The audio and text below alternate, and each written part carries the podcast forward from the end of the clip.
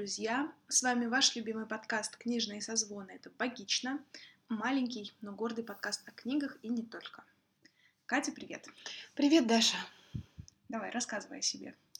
А, я Катя, кураторка, специалистка по современному искусству, феминистка, мать, матерь двух котов. э, Вот это все я. И прочая женщина на «К», как я люблю говорить. Меня зовут Вимицкая Дарья. Я клинический психолог, преподаватель и, и- и просто человек. Да. И сегодня эти люди на «К» и не очень мы будем обсуждать книгу «История жены» Мэрилин Ялом. Надо сказать, что эта книга не просто так попала к нам в наши списки. Ну, во-первых, естественно, это книга про женщин и от женщины. Это во-первых. А во-вторых, дело в том, что Мэрилин Ялом — это супруга известного экзистенциального психотерапевта Ирвина Ялома. И в нашем втором, да, втором, Кать, сезоне Да, ну вот опять, вот, ну вот опять как бы фундаментальная проблема всех времен и народов, когда женщину э, характеризуют через то, что у нее есть более известный муж. патриархат. Надо было сказать, что... эм, как бы надо было сказать? Что мы уже читали книгу, которую написала Мэрилин Я- Ялом в со- в содружестве, хотела сказать. В. Да. В со своим мужем, психологом, клиническим, кажется, тоже. Ну, тут, знаешь, у меня другая, это как бы...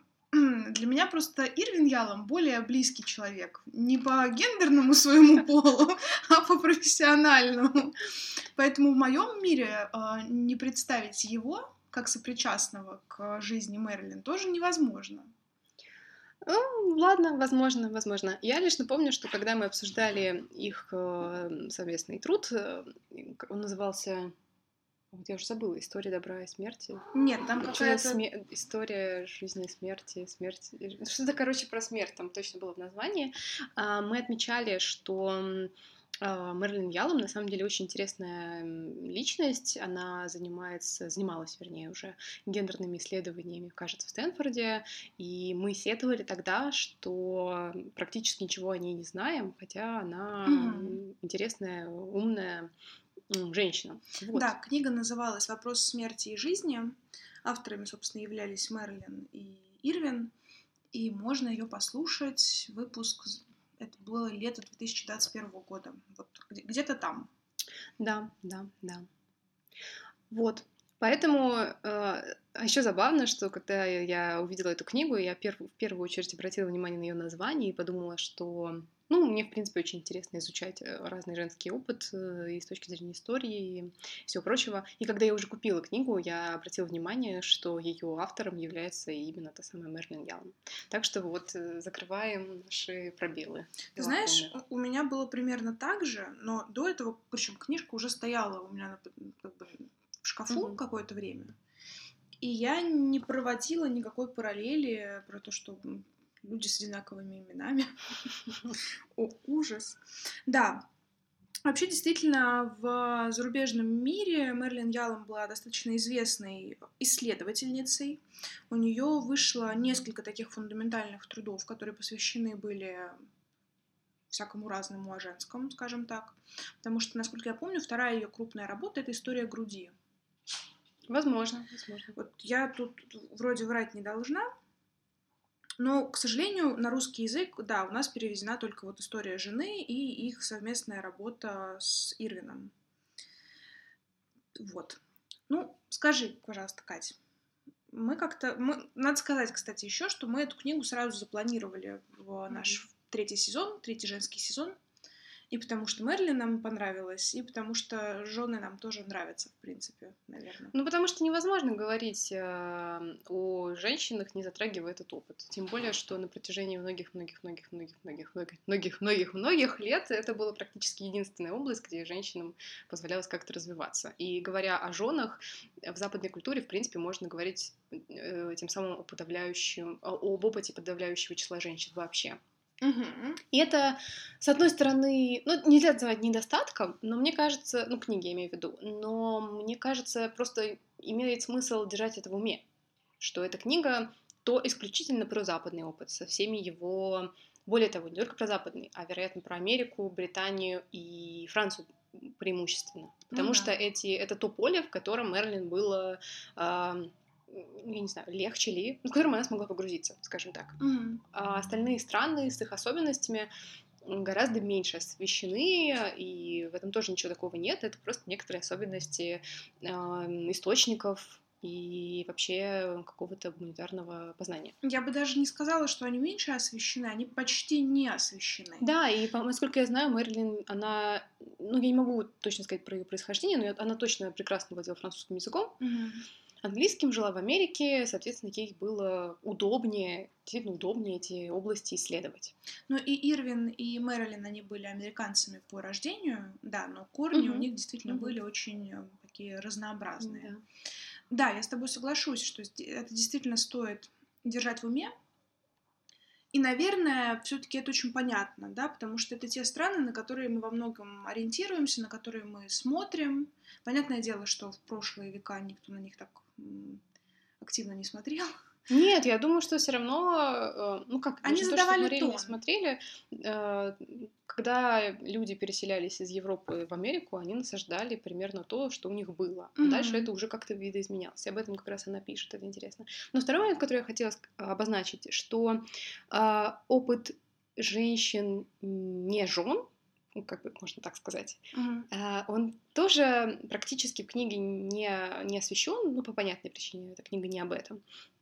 Хотя тоже надо понимать, что э, это просто некий срез женского опыта, неполный, и по, с точки зрения стран, с точки зрения областей. Ну, например, тема проституции или других таких вопросов здесь освещена не будет. Хотя она наверняка чуть больше освещена в вопросах, которые связаны с какими-то там э, историей сексуальности, тела и так далее.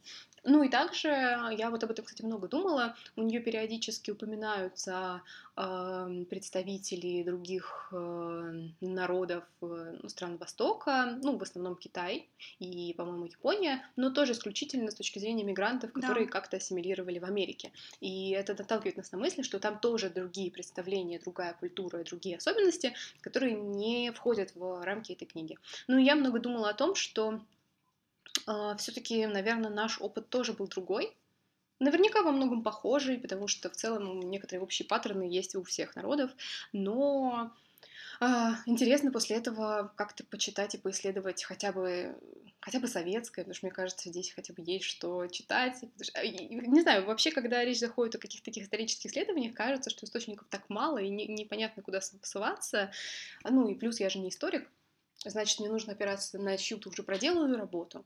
Но, насколько я знаю, Игорь Кон э, занимался mm-hmm. вопросами сексуальности и, и в самых разных областей вокруг нее.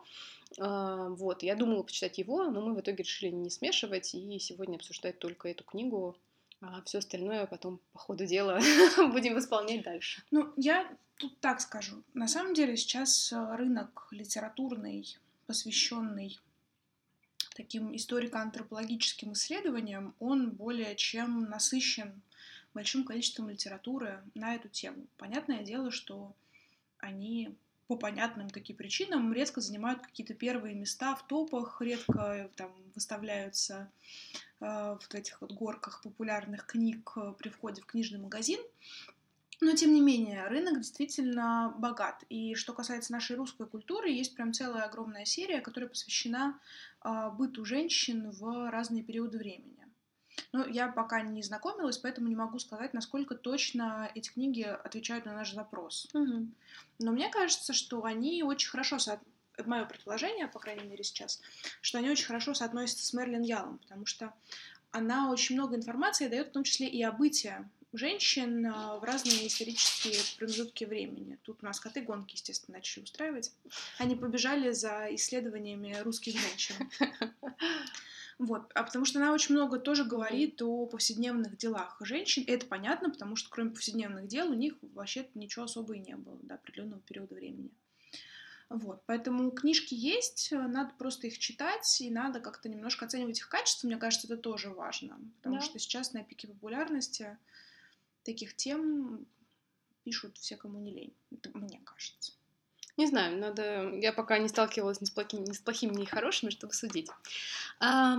Но я тут точно могу сказать, что Мерлин Ялом из хороших. Да, да, да. Ее было очень интересно, легко читать. э, Несмотря на то, что я часто ловила себя на мысли, что я ничего сверхнового не узнаю, Мгм. потому что, ну, эта тема была мне интересна и раньше, и я так или иначе из самых разных источников художественных фильмов и тому, как они пытались э, как-то реконструировать эти эпохи, а, более-менее имела себе представление, они чаще всего соотносились, но такие книги хороши тем, что они как будто немножко структурируют Мгм. твои знания, раскладывают по полочкам, какую-то некую хронологию, и это полезно, вообще стру- структурировать свои знания очень полезно. Ну и вот что я хотела сказать. Да, я с тобой согласна. И здесь тоже, конечно, такой удивительный момент, да, мы с тобой сказали о том, что книга в основном ориентирована на Запад, на там, Северную Америку и вот Великобритания и часть Европы. Но при этом, когда она пишет про древнее время, Мгм. очевидно, что она собирала те крупицы информации, которые были вообще, ну, если не по всему миру, да, то по тем очагам, где культура сохранилась. Ну, слушай, я не с тобой не совсем тут согласна, потому что она все-таки начинается с античности, с Греции и Рима, а это, собственно, колыбель западной культуры. Да, И да. получается, что у нас как раз есть вот четкий западный путь, вот как э, по заветам, э, от э, Мгм. Греции, там, с античностью и до наших дней. То есть это все равно, мне кажется, она делала это намеренно, именно как-то фокусируясь сразу на западной культуре. И М, как бы показывая, быть. что Мгм. она прослеживает путь именно западной культуры. Мгм. Да, наверное, я с тобой здесь соглашусь. Мне показалось, что это круто. Единственное сожаление, что источников вот первой главе Мгм. посвящено сколько тут? Ну, страниц 50, может быть, да? Есть Да, первая конечно. глава про античность, про древнее время, она очень короткая. Где тут это дурацкое оглавление? А, Первая глава очень короткая, именно потому, что, ну да, вот, собственно, 69 страниц, это включая вступление, благодарности и так далее. А, Потому что нет никаких документальных источников, подтверждающих судьбу женщины в то время. Ну, как бы те документы, которые были бы именно на это направлены. Мы можем Да. делать э, выводы, исходя из каких-то косвенных артефактов. Давай так это назову. Да, да, э, ты права. Знаешь, э, вот читаешь эту книгу и понимаешь, что так плохо, как и греческим женщинам потом не было никаким.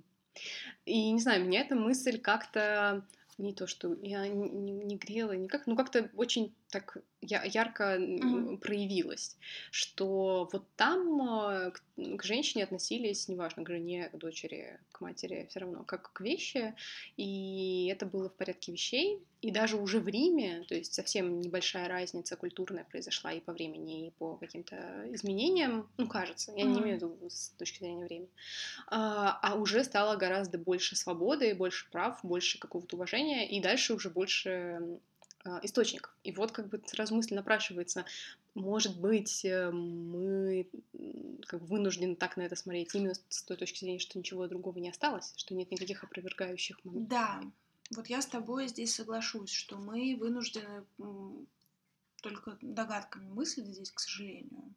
Но при этом, знаешь, на протяжении всей книги а, меня сопровождала одна мысль, что понятное дело, что общие тенденции, они были весьма определенные.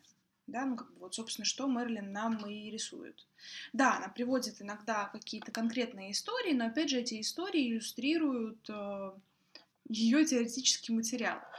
Но при этом ведь а, нельзя отрицать того факта, что отношения внутри семьи, они могли разниться от семьи к семье. Да, конечно. Поэтому понятное дело, что мы не можем к художественной литературе обращаться как к истинному источнику происходящего в античности, но тем не менее, да, существует большое количество литературы, которые показывает нам, что и к женщинам нормально относились в отдельных семьях. Понятное дело, что там замуж выдавали не на добровольных началах, но при этом как, бы, как к скоту тоже не везде относились, и мне кажется, это как-то немножко успокаивает. Ну, не знаю, меня это не особо успокаивает. э, Мне это, ну, Скорее так, я для себя поняла, что вот в Древней Греции я бы не хотела оказаться или там родиться. Ты себе думаешь, ну, нет, не все так плохо. Меня почему-то больше всего впечатлил период переселенцев э, на... в Америке, когда молодые люди ехали покорять mm прерии и вот это вот все. И ты думаешь, Господь, бедные женщины, у них не были выбора, не было выбора, и они по полгода должны были переться в каких-нибудь там упряжках, просто потому что сумасшедший муж решил, что там какие-нибудь золотые прииски, и там наше счастье. Ну да, там тоже как бы непростая жизнь, но мне кажется, она все-таки ну, гораздо больше свободы уже было. А история ранних переселенцев, когда наоборот, там настолько не хватало женщин, что невесты такие, так, поплыву-ка я в Америку, я там сейчас быстро выйду замуж, а тут, это тут шикарно, не получается. То есть, видишь, настолько все менялось. Мне кажется, вообще история как-то история сама по себе хороша тем, и на дан... ну, как, эта книга является некоторым примером, что у нас все время как будто маятник раскачивается от того, было плохо, да. стало получше. Опять что-то как-то гайки, так сказать, закручиваются, а гайки раскручиваются. Mm-hmm. И постепенно оно все равно к большей свободе смещалось. Да. Несмотря на то, что на каждом витке немножко что-то в отдельных ли областях. Mm-hmm и повсеместно откатывалась назад, но все равно некий путь прогресса, он неизбежно всех захватывал. И эта мысль, мне кажется, утешительной, потому что мы сейчас часто сталкиваемся с разными консервативными веяниями, которые возвращают, и думаешь, да господи, боже мой, вроде же все уже поняли все, почему оно опять. Ну и это как бы учит тебя некоторому смирению, что ну ничего страшного, оно потом все обратно от, от, от, от, от, от как сказать, маятник качнется в другую сторону. Но при этом ты смотришь на эти консервативные взгляды и понимаешь, насколько насколько они либеральные были бы по меркам каких-нибудь Ой, ну не знаю, смотря какие. Интересно, ну это правда уже так довольно далеко от Греции, что в какой-то момент врачи такие, да ну аборт нормальное явление, сердце не бьется, все норм, никаких не было проблем, а потом сказали, нет, аборт это плохо. А потом мы читаем, как в начале 20 века, э, когда обсуждали события не э, Эрно, э, врачи Но это уже был всячески... почти конец. Да, в том-то и дело, это так близко к нам, а вот mm-hmm. чуть-чуть качнись ты в 18 век, и там все было совсем по-другому. И там это было нормой. Слушай, там это ну было. Тут мы ну, как... касаемся очень вообще отдельной темы, это отношение к детям. Когда детей было действительно очень много, я не хочу сказать, что ценность детской жизни была ниже, но тем не менее, да, тогда люди действительно спокойнее воспринимали тему абортов и так далее. А когда, тем более с точки зрения политики, если смотреть, когда у тебя в целом э, кривая рождаемости падает, ты пытаешься там что-то делать для того, чтобы поднять демографию, и делаешь это странными путями, запрещая аборт, то тут, конечно, как будто, знаешь, цели и смыслы просто они меняются и это меняет отношение государственное к таким вещам, как аборт. Согласна, но при этом на бытовом уровне у людей э, эти представления перерождаются в что-то другое. Перерождаются в то, что, а, нет, это грех большой перед Богом пережда... ну, какие-то, mm. то есть не связанные напрямую с государством или, с... да. или просто общ... обществом порицается. То есть это не всегда вопрос закона или там какой-то линии партии. Это зачастую меняется именно внутри самих ну, людей. Просто есть озвучиваемая позиция, а есть позиция как бы и, и такая истинная мотивация, знаешь, и они тоже будут отличаться. Они, Я может, будут отличаться, мне кажется, мне кажется, оно часто, в любом случае, оно часто неосознанно. Или человек как бы искренне Нет, я еще, вот это то, о чем я говорю, что есть мотивация правительства, она не будет озвучиваться, истинная мотивация, она не будет озвучиваться. Будут придумываться такие объяснения, которые сейчас легко народ а, возьмет и сможет а, соотнести их с реальной ситуацией. И поэтому, естественно, когда там угу. у главы были религиозные деятели какие-то, естественно, это было проще объяснять через религиозную такую пропаганду. Но в целом, конечно, меня, знаешь, больше всего в этой книге огорчает, как бы это сказать, то, что женщин ограничивали даже в том, в чем невозможно людей ограничивать. Даже, например, я имею в виду там, знание собственного тела, например. О, да. Да, понятное дело, что там в Древней Греции и в Древнем Риме не было такого количества знаний, как э, есть у нас сейчас. Но тем не менее, многое, конечно же, передавалось там от матери к дочери и так далее, и так далее.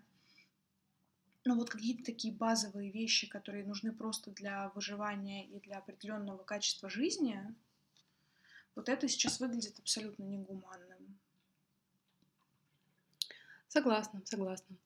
Знаешь, я не знаю.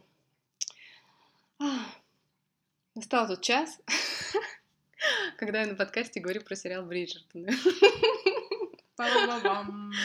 А, нет, просто в первом сезоне я сейчас не буду ни про какую историческую достоверность, это меня вообще не волнует. Мне сериал нравится с точки вот, с художественной точки зрения, и а, понравился первый сезон одним довольно простым э, фактом.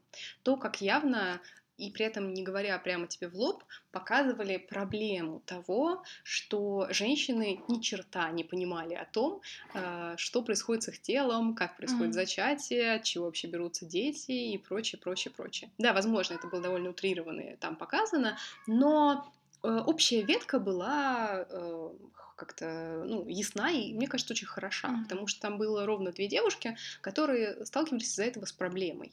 Одну, грубо говоря, а, обманывал муж, потому что мог сманипулировать тем, что она не знает, как это происходит, mm-hmm.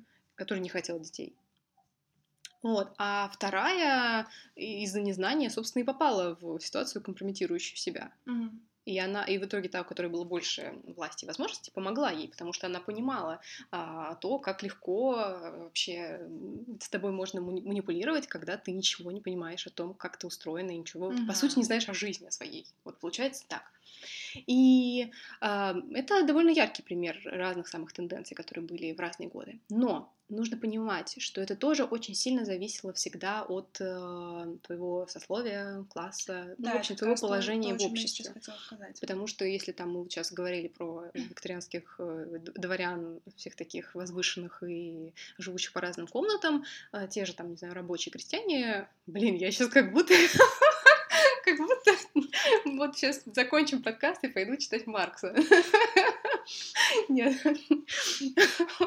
Но, тем не менее, это правда рабочие крестьяне, а, которые могли жить, в принципе, в одной комнате всей семьей и наблюдать, как их родители mm-hmm. делают новых братьев и сестер. И это не было чем-то экстремальным, чем-то да. осуждать. Это было обычными вещами. Mm-hmm. И, соответственно, уже в таких семьях, когда ты все это видишь, когда это все происходит у тебя на глазах, у тебя на глазах рождаются новые люди, и ты на все этапы все равно видишь, понятно, что ты, наверное, знаешь о своем теле больше. Да, да, здесь я с тобой абсолютно согласна. И получается, что есть какие-то две крайности, mm-hmm. как вот оно обычно и бывает.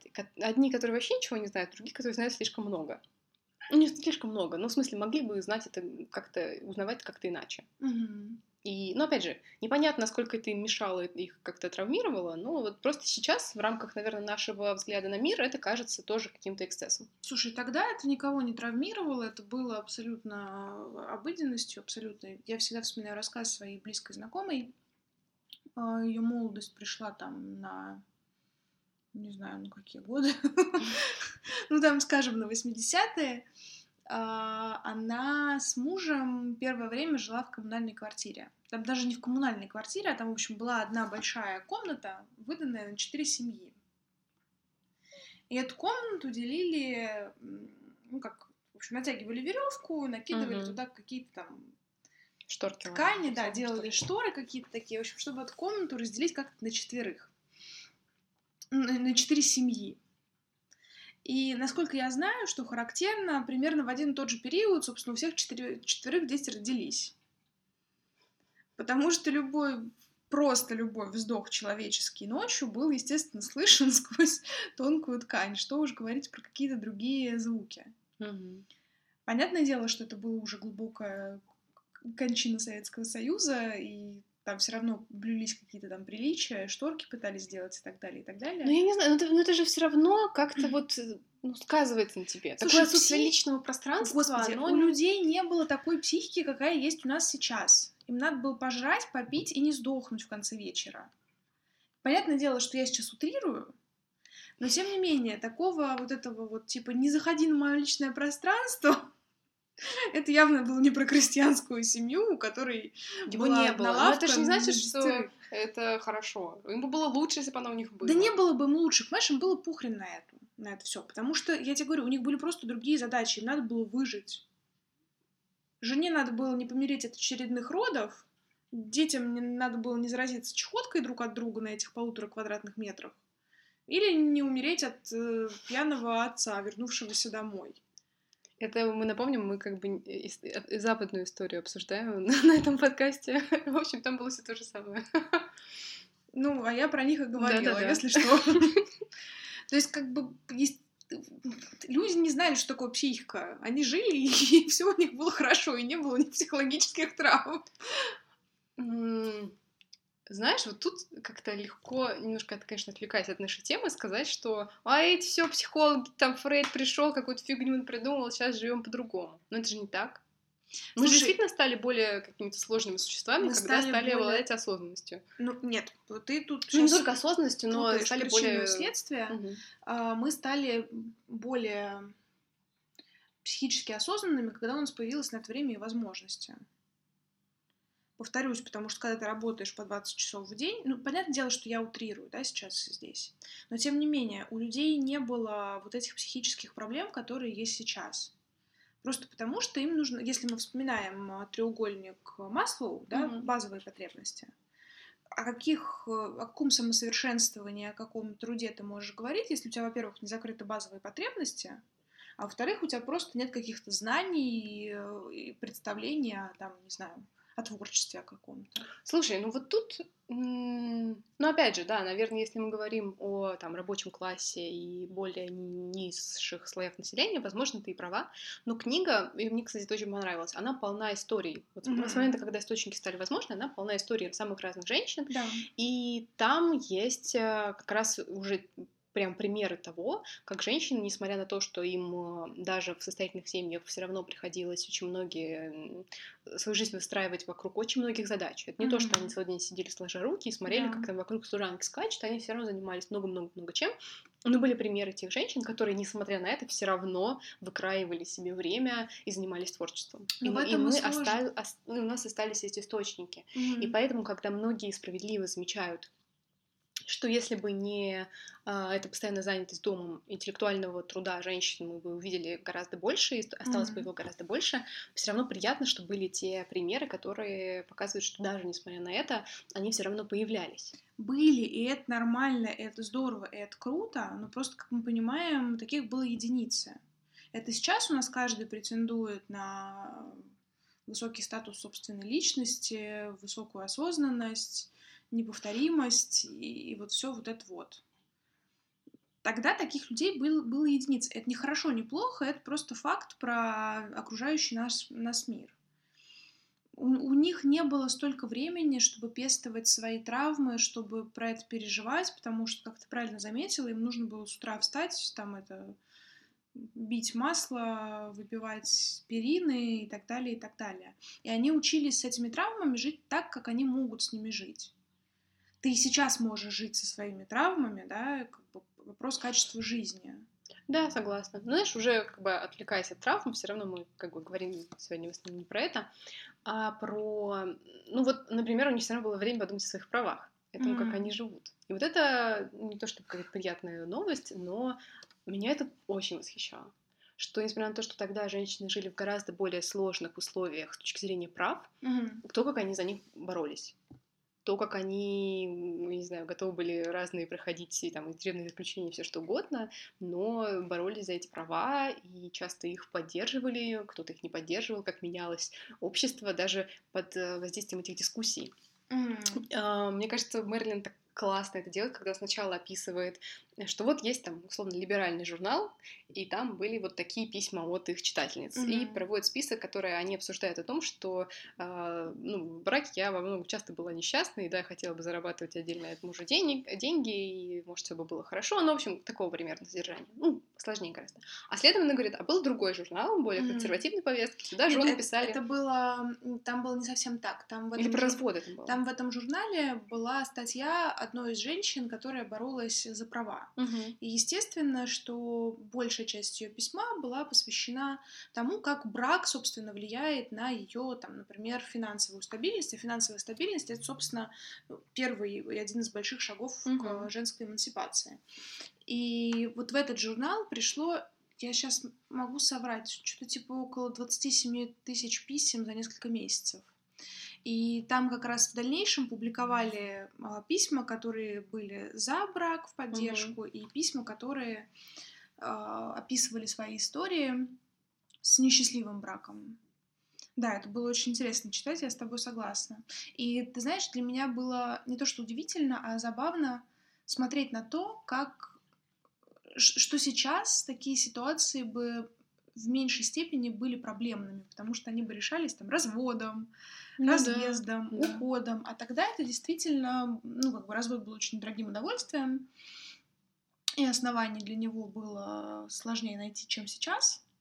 И как э, действительно женщины справлялись, уживались с такими сложностями на протяжении всей своей жизни, это, конечно, героический труд, на мой взгляд. Да. Что ты Ну, вздыхаешь? Нет, это просто еще раз нам показывает то, что надо а, ценить очень многое из того, что у нас есть сейчас, продолжать реформировать то, что еще несовершенно. Понятно, что никогда не будем жить в совершенном Да. мире, но а, как-то осознавать, что этот маятник все время качается и еще не знаю, совсем недавно было все совсем по-другому, и нам сейчас даже как-то совершенно бы не хотелось там оказаться. А с другой стороны, вот чуть еще дальше там было вроде и потерпимее, и вот так все время. Я хочу зачитать один момент. Давай. Мне он очень понравился, как раз тоже про политическое самосознание женщин. Мгм. А, А, Мало того, что женщины боролись за свои права, так еще и они проявляли некоторую политическую осознанность а, в плане собственных выборов, поддержки тех или иных партий. Мгм. И справедливости ради, это было уже достаточно давно, то есть это где-то там, в 18 веке, ой, в 19 веке началось. Понятное дело, что в разных а, местах по-разному это протекало, но тем не менее. И тут был один момент, который мне очень понравился. Мгм. Мне он еще очень понравился в связи с происходящим сейчас в нашей стране, и что э, подписать не, не- не совсем в нашей стране, а в мире, и что теперь трагедия это то, что Шанель не продается для русских, и что мы не можем носить его в России, и надо подписать какую-нибудь там бумажку с русским паспортом, что ты не будешь носить в России этот самый Шанель. И какая это великая потеря для э, женщин многих. Ну, для кого-то потеря, для кого-то. Да, вот я к этому и веду. Просто держа это в голове, читать следующий отрывок, мне было очень смешно. Итак, я думаю, все помнят бостонские, бостонское чаепитие, когда люди там а, в Америку прибыл корабль с чаем, а, а так как в это время в США были такие волнения против, а, собственно, колонистов бывших, они там этот чай пов- повыкидывали из корабля, море окрасилось коричневым, и вот, собственно, с тех пор это называется бостонским чаепитием. Вот тоже про Бостон. Примерно про тот же период времени, это конец XVIII века. 1775 год. Бостон стал городом, где пробудилось женское политическое самосознание, и вскоре женщины по всей стране последовали примеру его жительниц. Например, жительницы Коннектикута повели борьбу с торговцами, которые ради завышения цен создавали искусственный дефицит товара. Так, в Ист-Хартфорде два десятка женщин потребовали, чтобы их впустили в дом торговца и обнаружили там потайные запасы сахара. Взвесив его на собственных весах, они взяли столько, сколько было им нужно, и заплатили ту цену, которую считали справедливой, и которая была куда ниже 4 долларов за фунт, требуемых женой торговца. Еще и в разрезе ситуации с сахаром в нашей стране, которая была не так давно. В общем, я хохотала, когда читала вот эти отрывки, и восхищалась самоотверженностью женщин, которые вломились к торговцу сахаром. Ну, даже не знаю, кого, какую сторону ты, в каком конфликте поддерживаешь, ну ладно, неважно. Но вообще, кстати, удивительно, что в 18 веке прямо очень много было таких а, активных а, политических событий, в которых участвовали женщины, потому mm-hmm. что в этот же момент во Франции была французская революция, и там про это тоже, вот опять же, видимо, Мерлин в силу своего происхождения очень погружена в историю Франции, ей было интересно заниматься женщинами и женами там. И она описывает, как многие женщины, с одной стороны, жены революционеров, с другой стороны, жены тех, кого, ну, получается, новое правительство репрессировало, как mm-hmm. они все страдали за, за своих мужей. Кто-то страдал, не разделяя их представлений, и тем самым снова показывая несправедливые системы, которые считают жену как бы частью мужа и не понимают, что это отдельная личность, отдельный, отдельный человек со своими возможными взглядами. А с другой стороны, эти женщины, которые там помогают мужьям, двигают их в политике, сочиняют вместе с ними там грандиозные письма, э, вот. Всегда и вообще... были эти серые кардиналы а... среди жен. Ну, не знаю, это, конечно, тоже несправедливо, что они не могли делать от собственного имени, но получается, что в то время найти себе человека, который, с которым вы сольетесь в этом вот едином теле вашего домохозяйства, оно было важным и большим, я не знаю, большой радостью. Слушай, нет, я считаю, что счастливый брак, он всегда был во все времена, а, но как и сейчас, счастливый брак — это не каждый брак, к сожалению. Да, но опять же, а, казалось, и мне вот это было, кстати, мое заблуждение, которое эта книга несколько раз э, развенчала, что я думала, что вот э, браки по любви это довольно новое явление. Mm-hmm. Я не осознавала, что оно уже по меркам как бы история довольно старая. Вот это было для меня в некотором смысле удивление. Ну да, казалось, что это изобретение что типа 20 века. Вчера произошло, mm-hmm. а это произошло, ну, поза-поза-поза вчера, грубо говоря. И... Ну, опять же, это просто вопрос э, времени, ну, как бы места. Потому что там среди наших крепостных крестьян, понятное дело, что ситуация тоже была очень разная в зависимости от помещика, к которому крестьяне принадлежали. Ой, ну вообще, блин, опять мы возвращаемся к, на, к нашим, но вот все время хочется перейти на наши. Я тоже об этом очень часто думала, пока читала. И особенно как-то я так начинала пытаться сравнивать Хотя, опять же, ну, мне сложно сравнить, у меня нет источников, чтобы как-то mm-hmm. подтверждать свои мысли. Но э, в Европе во многом была проблема того, что жена не являлась, э, грубо говоря, законным наследником имущества мужа. Она имела и право вдова в том числе. только на треть его да, имущества. И вдова в том числе. И поэтому ситуации, когда женщина рулит поместьем, она была невозможна. Если mm-hmm. не оговаривалось в да. завещании. Ну, то есть это были прям супер редкое явление. Mm-hmm. Исходя из, ну, хотя бы даже нашей художественной литературы э, там, 18 века и так далее, которая, ну, все таки описывала реальность такой, какая она ее видела у нас, у этих, у женщин, э, помещиц, там, не знаю, при муже или нет, было гораздо больше прав, гораздо больше свободы. Может быть, меньше какого-то политического влияния, но внутри общества они были достаточно уважаемы. Ты знаешь, я с тобой согласна, и мне кажется, что в этом смысле история России, ну вот, интересно. Она интересно было бы другая. тоже ее как-то параллельно смотреть, чтобы видеть, потому что понятно, что мы действительно очень многое взяли у западной культуры, но своего у нас тоже много чего есть. Я бы сказала, что мы многое взяли, ну мы периодически брали, да, когда у нас в моду входило что-то европейское, мы перенимали какие-то части, да, и когда у нас э, прям сильно поток европейский открылся в 20 веке, да, в определенный период времени, тогда, естественно, мы стали много заимствовать. Но мне кажется, что до этого Россия, она была очень самобытна в своей истории, и в том числе в вопросах прав э, женщин.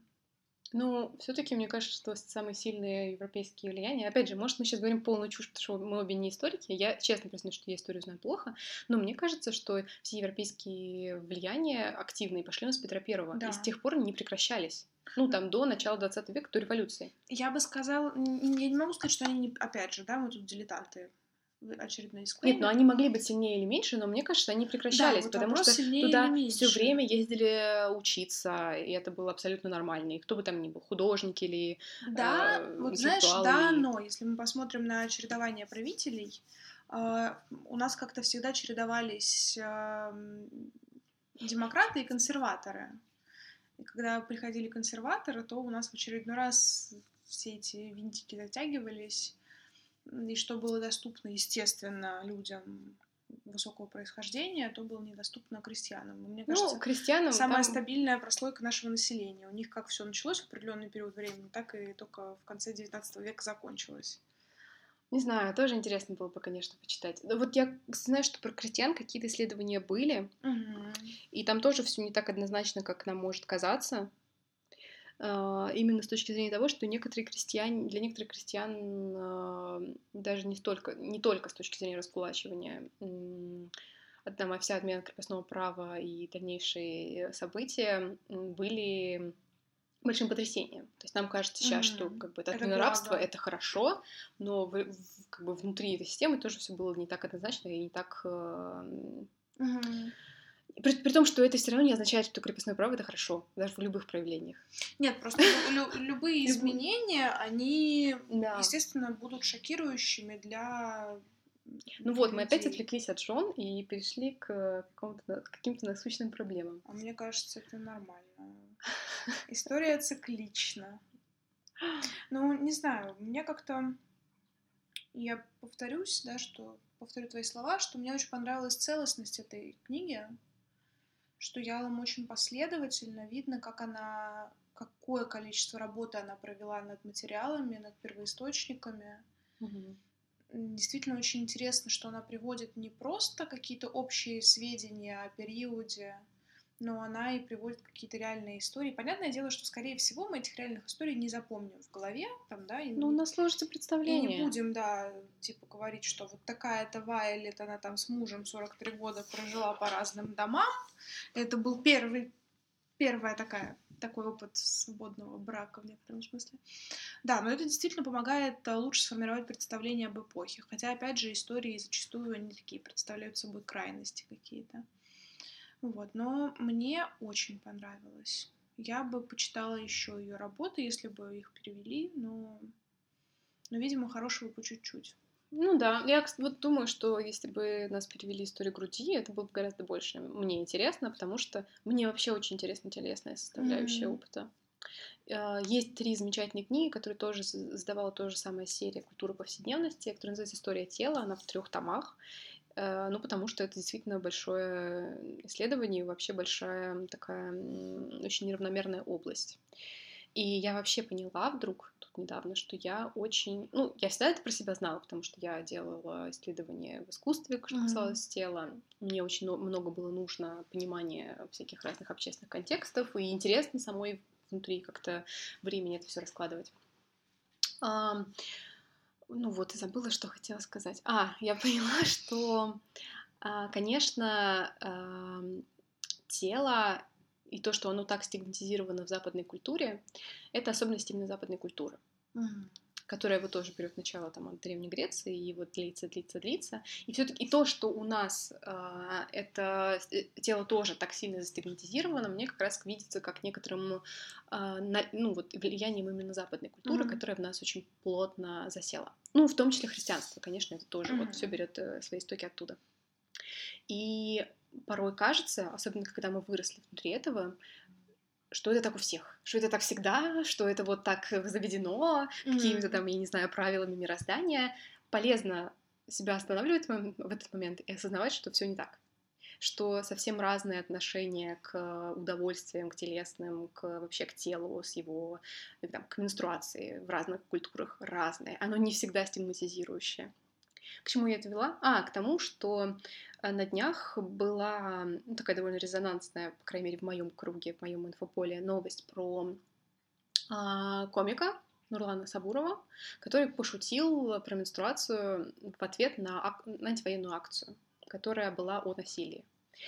И я в этот момент поняла, в очередной, ну как-то более, наверное, осознала, что такие темы, такие вопросы, когда вдруг случается в обществе какой-то резонанс, который связан с нашими телесными переживаниями, если можно так сказать, с нашим телесным Мгм. опытом, меня страшно, в меня очень сильно попадает. А, Я, ну, он не, не попадает в меня так сильно, что я, например, хочу всех страшно канцелить и Мгм. травить. Я все-таки делаю какой-то шаг назад, пытаюсь осознать, почему я так, почему это так болезненно. И э, ну, вообще, что я хочу сказать про Нурлана, раз уж я сказала. Я не, не- не хочу ему как-то адресовать, но я не вижу в его а, поступки позицию. Мне кажется, что это, знаешь, шутка растерянного человека, которого что-то происходит, и ты выпаливаешь первое, что пришло тебе на ум. И ну, это в некотором смысле может быть, сожаление, может быть, нет, что когда ты видишь женщину в кровавленном платье, ты первое, о чем думаешь, это месячные. Он, наверное, бы мог э, как-то по-другому среагировать на ситуацию, я не знаю, поддержать ее, сделать какое-то тоже антивоенное заявление и но я думаю, что он просто растерялся, и это была первая реакция, которая пришла ему на ум. Но вот то, что у нас принято над этим смеяться, это вот проблема.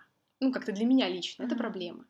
Потому что это проблема, когда мальчики вообще узнают о том, что мальчики, мужчины узнают о том, что у женщины есть менструация в каких-то, я не знаю, экстремальных ситуациях. Да. Когда начинают жизнь женщины и такие, ого, а это что такое? Или, я не знаю, узнают об этом из каких-то сальных шуток своих... Э... Более просвещенных в кавычках одноклассников. Например, да. Но это опять проблема того, что у нас нет какого-то а, не хочу сказать полового воспитания, мне здесь не про это, просто какого-то телесного воспитания. Слушай, ну это и про половое воспитание. Ну, оно, мне кажется, просто называется так, не совсем отражая действительность. Это вот какое-то просто именно физиологическое что-то. Знаешь, мне кажется, что пока у нас глобально не поменяются ценности, а, вот здесь какого-то слома не будет. Пока мы не начнем воспринимать тело как что-то естественное, понятное и, и естественное, очередной раз, да, угу. здесь ничего глобально не изменится. У нас, а, вот ты верно заметила про маятник, на мой взгляд, потому что у нас постоянно много крайностей либо скрывать тело, либо давайте мы сегодня все будем за анорексичных моделей, а сегодня мы будем за моделей плюс миллион сайз, и то есть и какого-то вот чего-то среднего и нормального здесь достичь очень сложно. В попытках, в попытках как раз найти эту нормальность люди обращают внимание на эти крайности. Ну, да. И вот здесь вот, как бы, вот этот вот путь выстраивания нормальных отношений с телом, он здесь действительно будет очень долгим еще, и это то, что предстоит делать нам, как э, поколению будущих или нынешних матерей, угу. взращивая в детях как раз вот это нормальное, адекватное отношение к физиологическим процессам. Но, ты знаешь, я не могу не отозваться. Дело в том, что этот перформанс, он тоже, вот, собственно, с момента его реализации, он как-то засел у меня в голове, и меня здесь расстроило несколько вещей в целом весь этот эпизод, он был для меня очень огорчительным. Ну, как бы то, что поведение комика было не очень адекватным, это было всем понятно абсолютно. А, а вот другой вопрос, который меня очень беспокоит и который вряд ли с которым вряд ли согласятся многие. Мне кажется, что стоит разделять э, перформансы и какие-то происходящие процессы вот типа выступлений, концертов. Потому что, опять же, на мой взгляд, участники перформанса должны быть информированы о том, что они становятся участниками перформанса. Потому что это не перформанс, а акция. Мы с тобой уже обсуждали разницу на прошлом подкасте. Акция и подразумевает неподготовленную Ладно, публику. хорошо. Но мне кажется, что вот это не очень верно как раз с точки зрения прав и свобод каждого человека. Потому что, да, мы все очень возмущаемся, когда наши личные границы нарушают. И мне кажется, что вот подобного рода акции это как раз в том числе проявление нарушения границ человека, да, его, его свободы. Потому что, может быть, я не хочу на это участвовать, я не хочу на это смотреть. И это мое право как человека не смотреть и не участвовать. И это право у меня забирают. Поэтому вот здесь, мне кажется, вот я понимаю, что это непопулярная точка зрения, но мне кажется, что в этой ситуации все повели себя не очень правильно как-то и адекватно. Но опять же, да, это сугубо моя точка зрения. Кидайте в меня помидоры, если вам этого очень сильно хочется. Вот. Не знаю, как мы иначе, как иначе выразить свое несогласие, как иначе привлекать проблем, внимание к проблемам? Более мирными путями, потому что, опять же, мы, ну, как бы мы все тут такие говорим про ненасильственное общение, мы все порицаем ситуацию на Оскаре с Крисом Роком и э, с э, Уиллом Смитом, да, мы тут сейчас все Сабурова порицаем каким-то образом, да, но вот мне кажется, что как раз если уж ты проповедуешь какое-то ненасильственное общение, то проповедуй это до конца. Не, ну подожди, проповедуют ненасильственное общение другие люди. не те, которые выходят э, на акции. Тогда акции... определитесь с новой этикой, ребят. Вот, поэтому, не знаю, я не вижу ничего плохого в том, что они проходят. Они действительно иногда проходят... Кстати. Ну, давай. Прости, что я тебя перебила, но мне пришла в голову эта идея. Если бы не реакция Сабурова, к этому не привлекло бы столько внимания. Да, ну, тоже согласна. Да. Но понимаешь, в чем проблема? У нас прошел, прошло какое-то а, разделение то, на что обратили внимание. Ну, да. а она выступала, чтобы обратить внимание на проблемы насилия над женщинами, а у нас привлеклось внимание к тому, что у это стигма. И то, и то, конечно, проблема, но немножечко Ну, просто если бы не было весов. этой шутки про месячные, то вообще мы про эту новость не узнали. Понятное дело, что где-то локально, в каких-нибудь пабликах, посвященных Нурлану Сабурову, Не знаю. Club, Я не знаю, понимаешь, еще? тут очень сложно сказать. Как, вот, вот у нас, вот мы такие жены обсуждали, а обсуждаем актуалочку опять. Ну, вот а мне мир. кажется, что это очень а, взаимосвязанный процесс. Если бы, я не знаю, например, в параллельной вселенной mm-hmm. э, другой комик на точно такой же акции, я не знаю, поддержал бы ее как как-то. Сказал бы тоже что-то, как бы поддерживая ее акцию, не пытаясь ее как-то осмеять и mm-hmm. таким образом среагировать, а, ну, я не знаю, как-то по-другому ну, себя повел, именно поняли, да. поддержал, я не знаю, тоже там разорвал на себе рубашку, облил себе, ну, я сейчас так утрирую, mm-hmm. вот, все равно была бы реакция, просто другая. И все равно было бы к этому внимание, просто другое. Знаешь, как говорила моя учительница истории, Татьяна Анатольевна, великолепная женщина.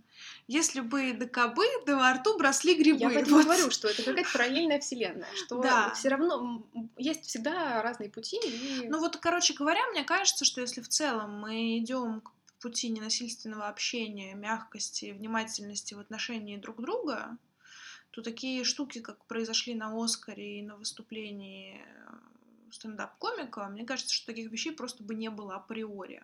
Не знаю, понимаешь, вот э, тут, мне кажется, немножко разные вещи э, соприкасаются, что ли.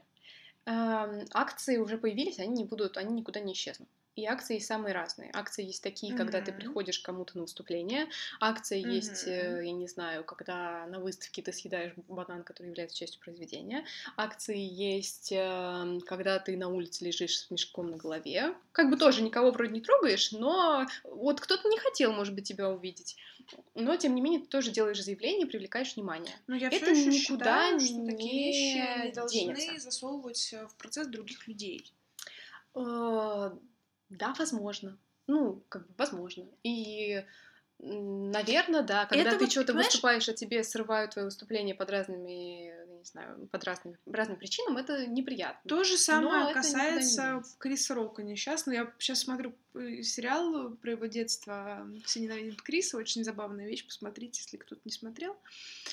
А, это что же самое? Типа, он шутит про других людей, которые не хотели быть предметом его шуток тоже такой вариант акционизма в некотором смысле. Но опять же, да, э, я не подписывала разрешение о том, чтобы над этим шутили. И вот тут, ну, как бы это такой очень сложный этический вопрос. Слушай, а там, где здесь э, грань? Я не знаю, я не очень вот это надо было нам обсуждать на следующем подкасте, эти моменты. Они хорошо легли про нормапрель, про события разные апреля. А, ну, раз уж мы дошло речь сейчас, просто проблема в том, что я плохо понимаю, в чем там было, просто в чем э- был этот, замес. Этот выпуск мы же снова выпустим через неделю. Да. С, с припиской, с какой минуты слушать. В общем, э, там, насколько я поняла, в чем был замес. Крис Рок пошутил... А поправь меня, если я не права, я не смотрела сам, сам, сам эпизод. Крис Рок пошутил над женой. Угу. И жена вроде не обиделась, а обиделся ее муж, который ему всек. И все говорят, муж, а ты чё, собственно, лез? Ну, там, э, во-первых, был, на мой взгляд, э, шутить над... Э, опять же, понятное дело, что мы сейчас можем, можем прийти к вопросам гендерных стереотипов, но у жены Уилла Смита, у нее лапеция. Она лысеет. Угу. Что для женщины, ну, в принципе, лысение для всех э, людей это неприятный процесс, но считается, что для женщины он, естественно, более болезненный. Мужик протер лысину, поржал и пошел дальше. Но это ну, не все, немножко не гендерных шуток, да. Mm. Вот. А, и по реакции Джейды, на мой взгляд, если мы говорим про невербалику и вот это вот все, на мой взгляд, было очевидно, что для нее эта шутка не прошла мимо, что она действительно ее кольнула. И Уилл Смит сначала посмеялся, а потом он увидел реакцию жены, и уже пошел на баррикады. Ну, блин, ну это вообще тогда бред. Он же посмеялся, ну ударил бы себя за то, что посмеялся. А то, получается, он почувствовал вину и пошел отрываться Его на том. попили дома за то, что он никак не отреагировал. Ну, в общем, опять же, тоже Слушай, а это как раз хорошо, ситуация. все-таки мы же про жены мужей разговариваем на этом эп- эпизоде. Вот Это, это хорошо, э, к месту пришлась история. Вот насколько сейчас адекватно мужу вот это вот, типа, стоять за честь своей жены? Вот насколько это ад- адекватно в нынешних реалиях? Потому что есть же разные ситуации. И опять это часто связано с а, взглядами, с мировоззрением в каких-то своих более маленьких общностях, коллективах, э, общинах, я не знаю, как сейчас это правильно назвать, потому, потому что были истории, э, на мой взгляд, неприятные, когда как бы девушки наносили э, какую-то обиду, она вообще не обижалась, но ее там, не знаю, братья, мужья, короче, мужская часть этого, этой общности шла там э, с вилами на этого Слушай, ну, человека мстить. То, о чем И ты когда как бы, воспринимая, похоже- воспринимая как бы обид, ну, честь этой девочки, вот это, вот это все как то, что им принадлежит. Слушай, нет, ну, если И мы вот говорим о восточных семьях, мне как-то не очень уместно в наших, с, с точки зрения, вот, например, моих взглядов на справедливость. Ну, это, смотри, это мы здесь просто касаемся вопросов культуры, на мой взгляд.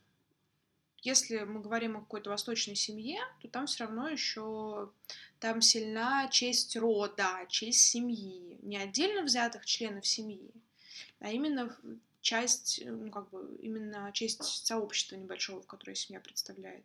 И, естественно, наличие обиды или нет конкретной девушки здесь не представляет собой значимым. Потому что, ну, как бы, обижая одного человека, обижают целую семью. Поэтому, э, как бы, я не оправдываю, но с точки зрения культурных различий, эта реакция очень понятна.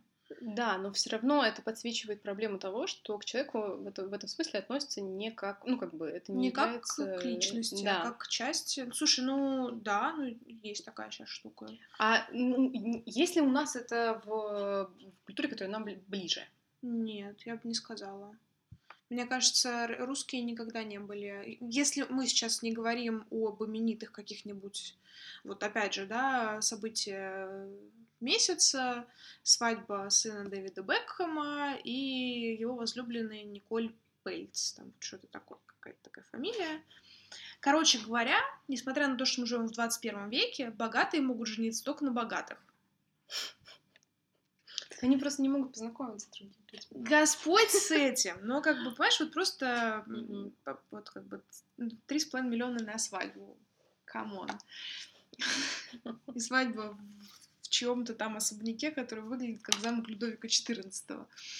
А, а это я к чему вела? К тому, что если мы а, как бы отодвигаем богатую прослойку населения, которая до сих пор живет зачастую вот в таких браках для укрепления там типа каких-нибудь связей, наследств, вот Мгм. этого всего, вот этой всей ерунды. Мне кажется, Россия никогда не была такой эм, страной, культурой, где бы у нас прям за честь семьи сильно жопу рвали. Вот, по крайней мере, если сравнивать именно с восточными семьями. Ну, с восточными, конечно, да, давай сравнивать с западными. На Западе это тоже в какой-то момент было все очень важно.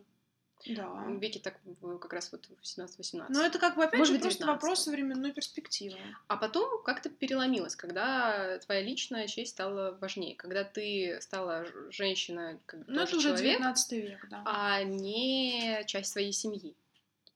Собственно, у нас тоже в какой-то момент это явно произошло. Ну, в Советском Союзе это произошло довольно насильственным образом, для тех, у кого это ничего не произошло. Да. Но все равно, знаешь, я могу себе представить ситуацию в семье, а, даже какую-нибудь нашу близкую, ну, типа соседняя квартира соседнего дома, М. когда э, девочка э, или там, не знаю, жена как-то, например, одевается, а ей муж или отец, или кто угодно говорит, ты там не так одеваешься, ты меня позоришь. Мне кажется, это все еще очень вполне. Слушай, я с тобой тут не могу согласиться. Я вот с таки... ам, На телефон доверия мне звонили с подобными запросами, но это все были восточные... Даже если это была Москва область, то это были семьи с очень сильным культурным компонентом. Хорошо, тогда другой, другой момент. Возможно, э, момент э, именно там, внешности или чего-то такого ушел на второй план. У нас появились новые проблемы, которые тоже продолжают э, Потому что трев- тревожить, тревожить умы там друг друга, когда ты ну, это больше, наверное, про родителей и детей, и дочерей. Ты не тем занимаешься, ты не с теми дружишь. Ну, это то не про всё. вопрос, что ты опорочила наш род, пройдясь с Петькой по соседнему двору. Не знаю, это знаешь, про то, что типа ты момент- попадаешь в плохую компанию. Мне Ну, кажется, здесь разная нет. мотивация. В какой-то момент это проскальзывает и у лучших слоев нашего населения. А у моей, в моей, моей личной жизненной истории была ситуация, когда я хотела заниматься э, тем, не скажу чем, а мне сказали, нам в семье такие не нужны. В моей интеллигентной семье, когда мне было там несколько лет назад, была такая ситуация. И что для меня было тоже удивительным, но показало мне тот факт, что где-то на подкорке у самых разных людей все равно сидит вот эти, сидят вот эти вот корни. Я сейчас повредничаю, Ну, давай. но уточню. Тебе это сказал один представитель твоей семьи? Или на семейном совете глава Один. Ну, у нас семьи нет сказал? вообще, у нас нет вообще, как бы, понима- в- знаешь, что самое смешное? У нас нет, как бы, главы семьи. У нас Ну, нет я предполагаю, совета. кто тебе мог это сказать. Я думаю, ты удивишься. Ну Тому, ладно. кто мне это сказал. Это не, очи- не, не очевидный. Ну ладно, ну то есть, опять же, это же мнение одного конкретного человека. Если это, типа, знаешь, принимается решение на семейном совете, и там, не знаю, ты такая, типа, а вот нет, пойду против вашей воли, и тебе говорят, все, смотри наши номера телефонов. Сем- Семейный совет. Вообще мне интересно, у кого-нибудь есть такое? Ну, Потому я что мне утрирую, кажется, знаешь, что собраться семейный всей совет семьей на это кухне, очень это демократично. семейный совет. Не, ну ты что, это же очень демократично. Ой, нет, если- Обсуждаем какие-нибудь моменты. Слушай, Потому что- семейный совет это не значит, что все на нем говорят, и у всех есть слово там. А что это такой совет? Просто когда все собрались в одной комнате. И один кто-то что-то говорит, как кому жить, это У нас тоже есть э, совет. Но там тоже говорит один человек. Поэтому, знаешь, как пелось в какой-то современной песне «Демократия, мать ее», вот как бы... Ой. Поэтому нет, я тут с тобой не могу согласиться, что... Опять, ну как бы да, если мы не берем в учет какое-то там частное мнение одного представителя семьи, чтобы как-то у нас кто-то кому-то прям кровную месть какую-то устраивал, это не в нашей культуре. Да, пойти набить, там, не знаю, вот классный пример, Ворошиловский стрелок. Дед Мгм. там яйца всем перебил э, тем, кто девочку изнасиловал, внучку его.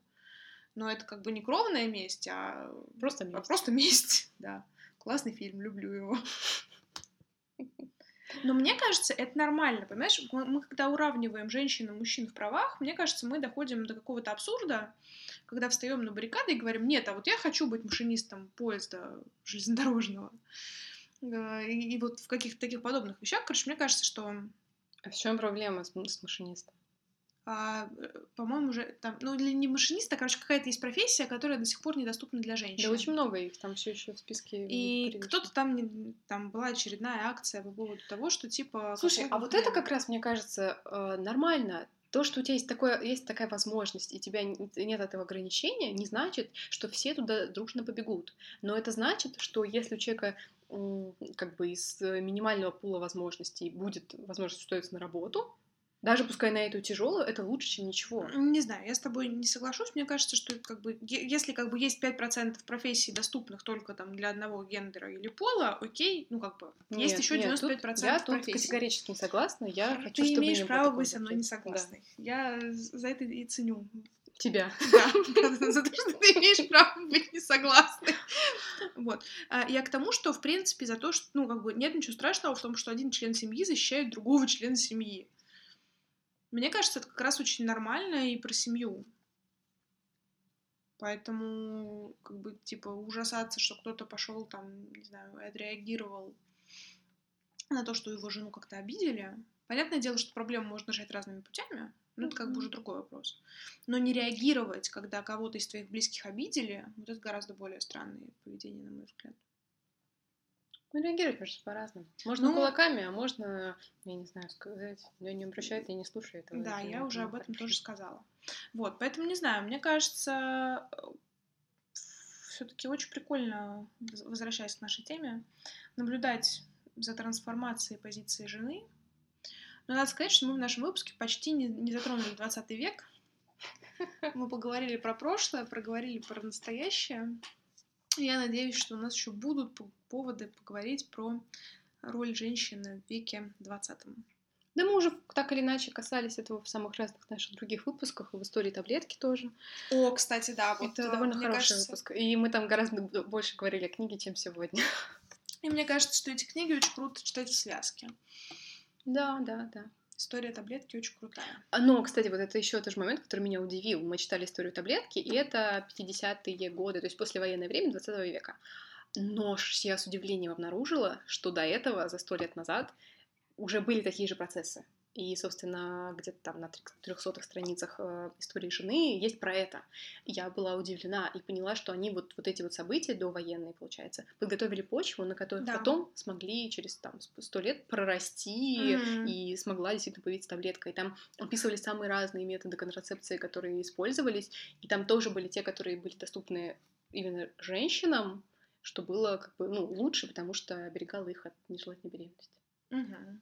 Да, так что вот, оказывается, иногда думаешь, что это вот все совсем новое, а оно, оказывается, сто лет назад началось. Ой, да, вот домашнее задание тем, кто слушал до конца. Когда изобрели посудомоечную машину, на ваш взгляд? О, я сегодня тоже об этом читала. Вот как бы, понимаете, даже такие мелочи. Да-да-да. Они были очень давно, а они в каждой квартире до сих пор имеются. Все, мы на сегодня заканчиваем. Обсудили актуальное в наших жизнях. Что теперь будем обсуждать на следующей неделе, совершенно непонятно. Uh, не знаю, я говорю, повторю, выпустим этот выпуск еще раз, просто укажем, с какой минуты слушать. Спасибо, что были с нами. Пишите, как вам. Захотелось ли вам прочитать книгу, или захотелось ли вам с нами поговорить про какие-то вопросы, или, может быть, э, чью-то позицию из нас двоих вы разделяете, а чью-то нет. Пишите, о чем хотите. Вы имеете на это полное право. Да, пишите, ставьте оценки. Если мы, вы, мы вам нравимся, рассказывайте о нас своим друзьям. Если вот. не нравимся, тоже рассказывайте о нас своих друзьям. Типа, вот какие гадости они говорят. Вы только послушайте, послушайте. А, да. Ну ладно, что ж, услышимся через неделю. Пока. Пока-пока.